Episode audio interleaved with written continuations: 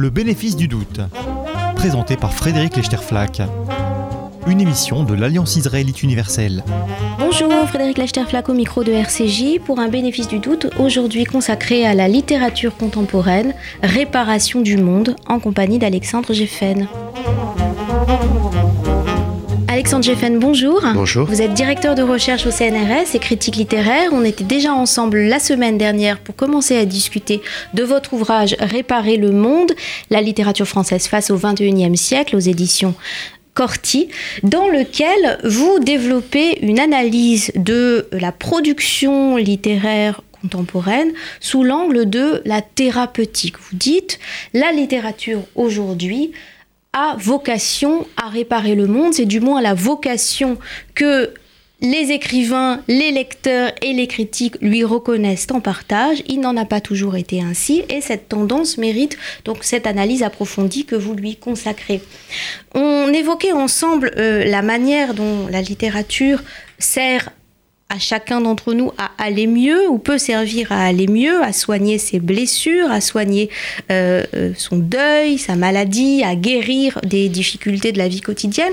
Je voudrais aujourd'hui qu'on s'intéresse à la manière dont la littérature, face au monde, face à l'histoire, offre l'occasion de ce que vous décrivez comme des procès en réparation au profit des victimes oubliées de l'histoire. Alors qu'est-ce que vous entendez par là? Qu'est-ce que c'est ces victimes oubliées de l'histoire dont la littérature offrirait finalement un procès en réparation? Il y a des choses que l'histoire ne peut pas euh, combler. Il y a des blessures, il y a des fractures, il y a des noms euh, que l'histoire ne peut pas euh, rendre vivants par elle-même. Bien sûr, l'histoire est aussi un projet résurrectionniste, disait Jules Michelet. Bien sûr, l'histoire ramène à la ville passée, mais il y a des angles, il y a des problématiques qu'elle ne peut pas toucher. Lorsque Patrick Modiano s'intéresse à euh, à, nouveau à la Seconde Guerre euh, mondiale et euh, pose la question de la Shoah dans Dora Bruder. Il s'intéresse non pas à la question générale de la Shoah, mais à un destin particulier qui a été prélevé, disons un nom prélevé parmi des milliers d'autres dans la liste d'un convoi déporté, celui de, la jeune Dora Bruder, sur lequel il dispose que d'informations extrêmement ténues. Que va-t-il faire? Il va essayer de euh, si ce n'est ramener à la vie, si ce n'est euh, fabriquer un, destin complet, euh, ce qui serait sans doute écraser la pauvre jeune fille par un discours posthume, mais il va essayer d'accompagner, d'essayer de rêver avec elle, d'essayer d'être un peu Dora Bruder pour lui donner quelque chose d'une vie et d'une destinée posthume. Et ce travail, c'est un travail qui est profondément littéraire, il se fait par en fantasmatique, il essaie de ressentir ce que Dora Broder a pu ressentir dans ses errances parisiennes. Euh, c'est une jeune fugueuse, hein, thématique qui intéresse euh, beaucoup Patrick Modiano. Il va essayer, euh, à défaut de pouvoir avoir des informations, ressentir par lui-même et transposer ses propres sentiments. De ce point de vue-là, il fait ce que seule la littérature peut faire. L'historien est impuissant par rapport à ses destinées individuelles sur lesquelles elle n'a pas de, il n'a pas d'informations, eh bien, euh, le romancier, lui, peut euh, rendre vie ou rendre fantôme euh, un fantôme de l'histoire. Ces fantômes de l'histoire, le romancier peut même aller jusqu'à les habiter de l'intérieur, les faire parler avec ses propres mots, à sa manière, jusqu'à leur faire dire des choses qu'ils n'ont peut-être pas pensé ou qu'ils n'assumeraient pas. Je pense en particulier au roman euh, paru il y a quelques années de Yannick Hanel, Jan Karski, sur ce euh, grand résistant polonais qui a porté témoignage euh, aux États-Unis de la destruction des Juifs d'Europe et qui n'a pas été écouté. Dans Jan Karski, le roman de Yannick Enel, l'écrivain habite de l'intérieur ce personnage historique euh, de Jan euh, Karski et lui fait dire, lui fait soutenir une thèse qui consiste, d'ailleurs vous l'écrivez dans, euh, dans votre livre, à débusquer les derniers coupables de la Shoah. Euh, oui, alors les procédures euh, par lesquelles euh, les romanciers vont éclairer les recoins de l'histoire sont extraordinairement variées. Elles vont depuis le roman nébuleux, spectral, tout en rêverie du lieu parisien de Patrick Modiano, jusqu'à des procédures de restitution de paroles euh, tout à fait euh, euh, journalistiques et documentaires chez par exemple quelqu'un comme Jean Hatzfeld. Là, à propos du Rwanda, à propos, du, génocide du Rwanda, à propos du génocide Rwanda, du génocide rwandais et de la guerre en Bosnie. Ce, ce, que fait Yannick Enel est, est, un peu autre chose puisqu'au fond il fait une sorte de décalque de choses que Yann Karski a, a, a formulées par ailleurs. Lorsque vous allez à Yad Vashem, vous avez euh, euh, d'ailleurs l'enregistrement intégral du grand discours de, de, de Yann euh, Karski. la fantasmatique d'Enel étant d'absolument rendre justice à l'injustice de quelque chose qui n'aurait pas été entendu selon lui, et il met à profit la littérature pour cela, en ventriloquant, pourrait-on dire, Yann Karski. La, la, responsabilité des alliés, des Américains, dans le non-sauvetage des Juifs d'Europe. La supposée responsabilité des alliés, oui. Oui, la supposée responsabilité des alliés. Ce qui est intéressant, c'est qu'on on retrouve aujourd'hui dans, beaucoup de disciplines, j'allais dire pas que dans la littérature, à moins que vous ne euh, me convainquiez qu'il s'agit d'abord de littérature, on retrouve cette démarche de euh, finalement s'emparer des blessures du monde. quand on arrive trop tard pour pouvoir agir sur le terrain, quand on arrive après un génocide, après une catastrophe, qu'on ne peut finalement rien faire, qu'on est réduit à son impuissance, eh bien l'écrivain arrive et propose une sorte de remédiation. Alors est-ce que c'est une remédiation? On n'en sait rien. Mais en tout cas, il y a toute une littérature aujourd'hui euh, d'intervention à la frontière entre euh, le journalisme, euh, l'enquête, l'investigation, la littérature, les sciences sociales, qui finalement s'emparent de la misère du monde et qui essaient de la donner en partage. Comment ça fonctionne Alors bon, d'abord ne, caricaturons pas la littérature euh, de, depuis, euh, euh, depuis l'Antiquité, depuis qu'elle a, elle faisait l'éloge funèbre des héros grecs morts dans, dans, dans, les, dans les guerres contre les Perses, a toujours eu comme fonction de raconter ce que l'histoire ne pouvait pas raconter, en particulier les destins individuels. Hein. et les destins des vaincus. Et les destins des vaincus.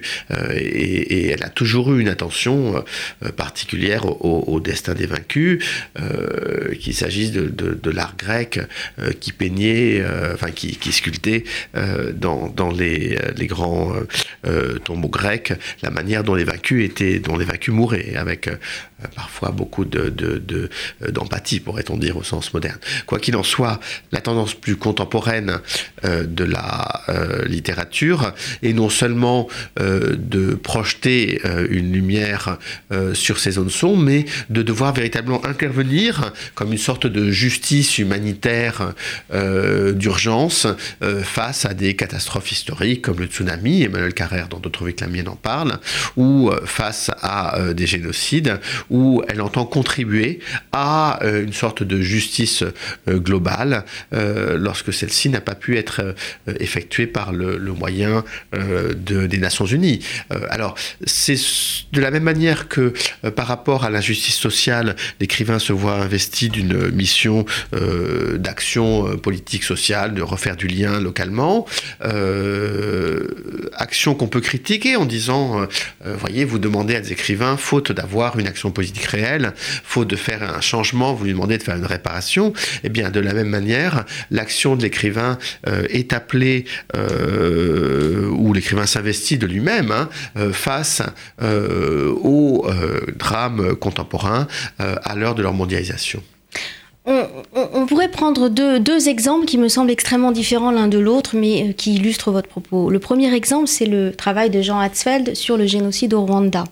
On a affaire donc à plusieurs livres qui sont des livres euh, de recueil de, témoignages pour la plupart. Hein. Jean Hatzfeld est allé à de nombreuses reprises sur le terrain, dans le même petit village de Nyamata au, Rwanda. il y est retourné année après année et il a fait parler les gens. En les mettant en confiance et il les a fait parler de l'expérience qu'ils ont vécue. Et les livres de Jean Hatzfeld visent d'abord au départ à faire reconnaître le génocide des Tutsis. Il y a d'abord un objectif pour le coup, de justice, de droits de l'homme en réalité.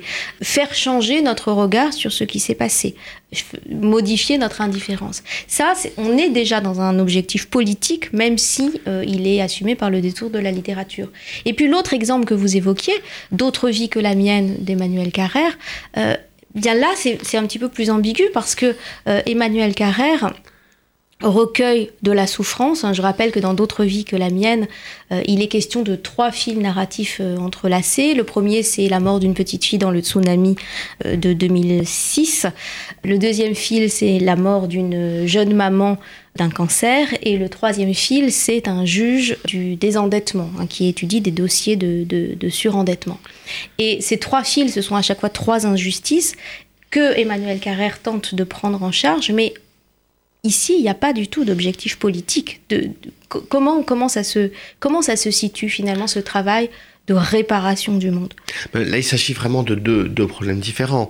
Euh, on n'a pas le même rapport à une catastrophe naturelle euh, dans laquelle on n'a en rien à comprendre, mais simplement à en comprendre à souffrir avec, en empathie, et par rapport à, une, euh, un génocide historique sur lequel la lumière euh, d'une compréhension de l'intérieur euh, donnée par Jean Asfeld, qui d'ailleurs s'intéresse non seulement à la parole des victimes, mais aussi va enquêter sur la parole des bourreaux pour comprendre de l'intérieur hein, les mécanismes génocidaires. D'évidence, on a d'une part un travail de littérature dans sa capacité d'analyse, hein, de démontage des des discours et des contre-discours, et d'autre part, une autre euh, vertu possible euh, de la littérature, qui est simplement celle d'aiguiser notre sensibilité à un malheur, et qui est ici un malheur d'une catastrophe naturelle. Je crois qu'on est vraiment dans deux ordres tout à fait différents. Quelle est la limite, finalement, vous dites aiguiser notre sensibilité morale par rapport au malheur d'autrui, quelle est la limite du voyeurisme ou du sensationnalisme? Est-ce que Emmanuel Carrère se tient sur la ligne de crête? Je trouve votre expression de ligne de crête extrêmement juste. On peut être euh, tout à fait euh, euh, sceptique vis-à-vis de cette manière de vouloir absolument se précipiter sur une douleur historique. Dans son histoire de la littérature récente, Olivier Cadido nous mettait en garde contre l'idée, par exemple, d'esthétiser les migrants, d'en faire un objet de spéculation mondain parisien, comme ça pourtant était le cas. on peut être tout à fait sceptique par rapport à la manière dont euh, parler de la Shoah a été une mode euh, et une facilité romanesque, pourrait-on dire, absolument répandue depuis une, quinzaine d'années. Euh, c'est quelque chose qui a été bien analysé par François Azouvi, hein, qui s'est prolongé par-delà ses réflexions historiques. faire un, un, film qui ne parlait pas de la Shoah, qui n'en faisait pas un objet d'un petit moment de, de réflexion euh, ou au moins d'un clin d'œil, euh, était, impossible. C'en était vraiment euh, énervant et ça même, ça même été mis en scène dans un très mauvais récit, mais très significatif de Mazarine Pinjot, la fille de l'ex-président de la République, qui raconte l'histoire d'un jeune homme qui s'imagine absolument avoir une ascendance qu'il n'a pourtant pas eue, victime de l'extermination, jusqu'à devenir fou euh, de cette ascendance euh, rêvée, mais qui en fait euh, n'a aucun rapport avec la réalité. Donc il y a, sans doute un, fantasme du grand malheur, il y a sans doute une volonté d'être absolument dans la... la euh, la prise en charge du plus lourd, du plus tragique, du plus euh, violent, et euh, beaucoup de facilité à en faire un objet esthétique, c'est vrai. quelle est maintenant la bonne échelle? Comment, comment, comment juger ce qui est juste et ce qui n'est pas juste? On peut considérer que Emmanuel Carrère a fait quelque chose comme effectivement relevant du voyeurisme dans De votre vie que la mienne, ou au contraire trouver qu'il a su avec beaucoup de justesse mettre les bons mots. Tout ça est un problème d'ajustement, à nos sensibilités. Et au fond, il n'y a pas de solution universelle. Il n'y a pas de langage littéraire qui serait universellement juste, universellement fin, universellement empathique, et un autre qui, en esthétisant l'objet, euh, fermerait notre sensibilité, de même qu'il n'y a pas d'objet qui serait totalement interdit à la littérature ou d'objet qui serait absolument nécessaire. Mais la littérature est toujours euh, passible du soupçon finalement de faire de l'or à partir de la souffrance des autres, à partir des malheurs du monde. Et je voudrais simplement citer euh, à l'antenne cette phrase que vous rappelez dans votre livre, que, j'ignorais complètement, que j'ai découvert en vous lisant, cette phrase de Jules Renard. Beauté de la littérature, je perds une vache, j'écris sa mort et ça me rapporte de quoi acheter une autre vache. Est-ce que cette, ironie mordante, ce soupçon terrible porté contre la littérature ne remet pas en cause euh, cette vocation thérapeutique de la littérature? Est-ce qu'on n'est pas là en train de désigner, de toucher du doigt les limites d'un modèle consolatoire de la littérature? Alors, on a vu dans l'émission précédente qu'il pouvait avoir euh, des critiques de droite de la réparation euh, consistant à expliquer que c'était euh, faire sortir la littérature de son idéal aristocratique de beauté, des critiques de gauche consistant à expliquer que faire de la réparation, c'était pas faire la révolution et c'était pas changer le monde, mais il y a aussi effectivement des critiques morales. Hein, dans la longue tradition du moralisme euh, français, qui, de la morale française, qui remonte à, des gens comme La Rochefoucauld. On est très ironique vis-à-vis d'une empathie un tout petit peu trop affichée euh, à l'égard de la souffrance d'autrui, et on y voit bien souvent euh, son propre ego. Hein. Et, je crois que de ce point de vue-là, on, peut tout à fait juger très sévèrement un certain nombre de textes, Laetitia d'Ivan Jablonka, qui raconte la vie de cette jeune fille dans un fait divers, en expliquant à quel point, euh, sans la parole du grand historien Ivan Jablonka, la pauvre jeune fille euh, aurait été laissée à la nuit, comme si sa vie n'avait pas suffi euh, à elle-même, et qui parfois touche au ridicule lorsque il explique comment les SMS de cette pauvre jeune fille ressemblent à, des vers d'Arthur Rimbaud. Raisonnement qu'on peut appliquer à Charlotte de Feuquelinos et à toute une série d'autres romans dont l'empathie un peu, un peu poisseuse euh, nous gêne d'évidence. Est-ce que ça suppose finalement d'accepter d'entrer dans cette démarche d'empathie? Ça suppose finalement que le lecteur dise Ok, je joue le jeu, je marche Ou bien euh, ce regard euh, ironique, ce regard de soupçon, ce regard de, finalement de, de, désaveu pose une limite à notre adhésion. C'est sur ces points-là qu'on sent, à vous lire Alexandre Jeffen, finalement on sent poindre votre votre sentiment de lecteur. Parfois, vous êtes irrité des excès de cette démarche, de cette revendication thérapeutique de la littérature. Oui, alors pour, sortir de, de l'expérience simplement du lecteur, euh, pensons à la situation extraordinairement complexe dans laquelle se trouve par exemple un écrivain lorsqu'il va parler du deuil. Je prendrai un exemple qui est un exemple magnifique et passionnant, qui est celui de Philippe Forest. Philippe Forest euh, a écrit cet ouvrage euh, bouleversant si on, ou magnifique, si on peut employer ces mots, sur le récit de la mort d'un enfant, qui est l'enfant éternel. C'est un récit euh, qui a tout d'un récit euh, tombeau dans lequel euh, il va raconter la vie de sa petite fille morte toute jeune d'un cancer, dans lequel il va mettre des mots magnifiques et, rendre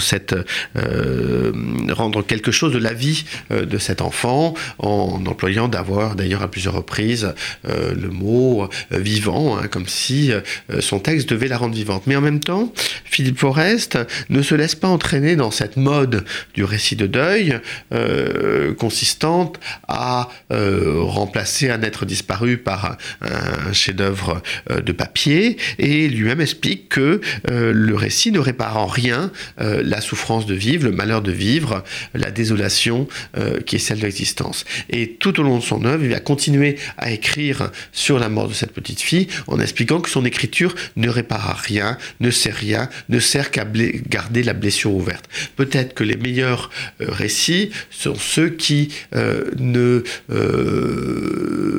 n'envisagent pas un moment où la blessure personnelle, historique serait comblée, mais qui vont essayer toujours de la raviver ou en tout cas de la mettre devant nos yeux au nom d'une sobriété éthique qui leur fait honneur. Garder la blessure ouverte, c'est effectivement le but de Philippe Forest quand il écrit sur la mort de sa petite fille, parce que pour lui, la démarche de se consoler par l'écriture serait absolument scandaleuse. Il y a un scandale dans la revendication de se consoler par la littérature.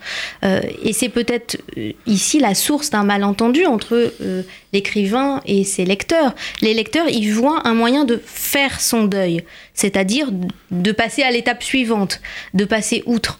L'écrivain, lui, se tient sur le, sur le, moment où, le, lieu où la blessure ne peut pas se refermer. Il y a, là peut-être la source d'un malentendu. On, disait en démarrage de notre émission que euh, finalement, euh, c'est pas toujours évident pour un écrivain de s'entendre dire par ses lecteurs, lors de rencontres, dans des festivals ou en librairie, que le livre les a aidés, les a, leur a fait du bien, les a aidés à vivre, parce que c'est c'était pas le, projet de départ. Est-ce qu'il n'y a pas ici un malentendu? Je pense en particulier au livre de deuil, mais je pense aussi euh, à ces ouvrages qui réparent euh, ces euh, catastrophes historiques, génocide, Shoah, et qui finalement, d'une certaine manière, pour le lecteur, sont un moyen bah, de tourner la page.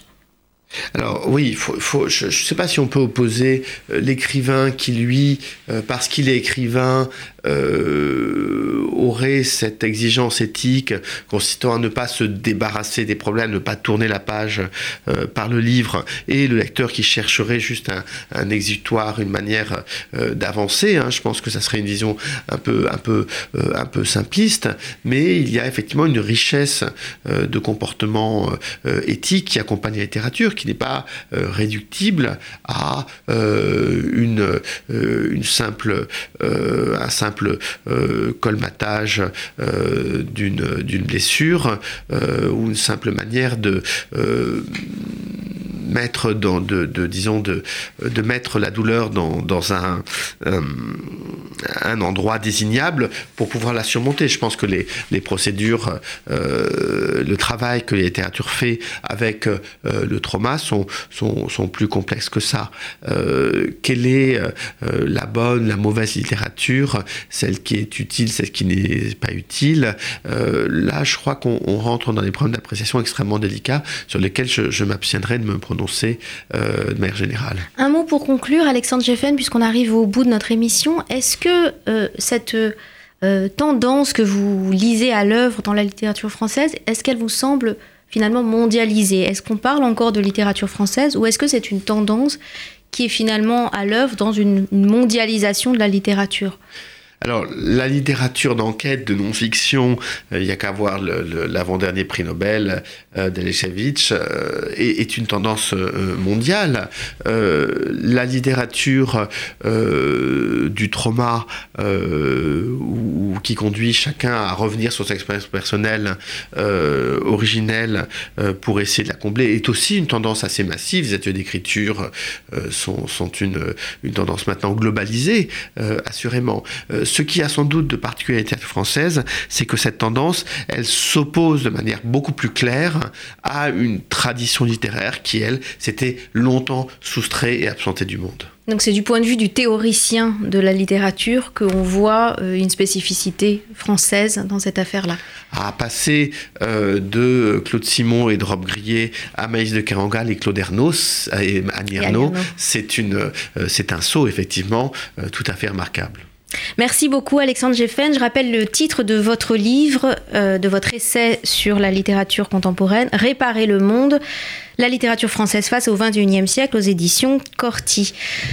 Merci d'avoir été euh, avec nous aujourd'hui et bonne semaine à tous. C'était le bénéfice du doute, une émission de l'Alliance israélite universelle.